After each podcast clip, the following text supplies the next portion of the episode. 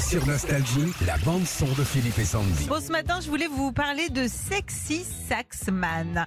Son vrai nom, c'est Sergio Flores et il est saxophoniste à Los Angeles. Yeah. Sa passion depuis des années, jouer George Michael partout où il Eh. Il peut. m'appelle Sergio Flores. Il est you. Ouais, d'accord. mal. Oui, il joue pas super bien. hein. Je suis même pas sûr que ce soit un saxo. Non, mais l'intérêt Sergio du, Flores, numéro 1 sur le casou. l'intérêt du truc, c'est qu'il joue à moitié nu, en fait. Ouais, c'est ça le truc.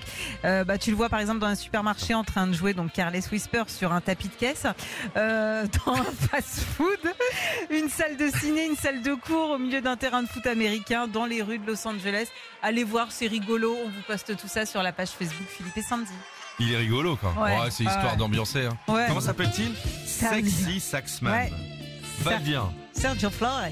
On a eu euh, Dominique Besnéard qui nous a appelé tout à l'heure. Elle dit J'ai adoré Sexy Saxman. Écoute, trois lingettes, ça nous a coûté l'affaire. hein. On y va, George Michael. Retrouvez Philippe et Sandy, 6h-9h sur Nostalgie.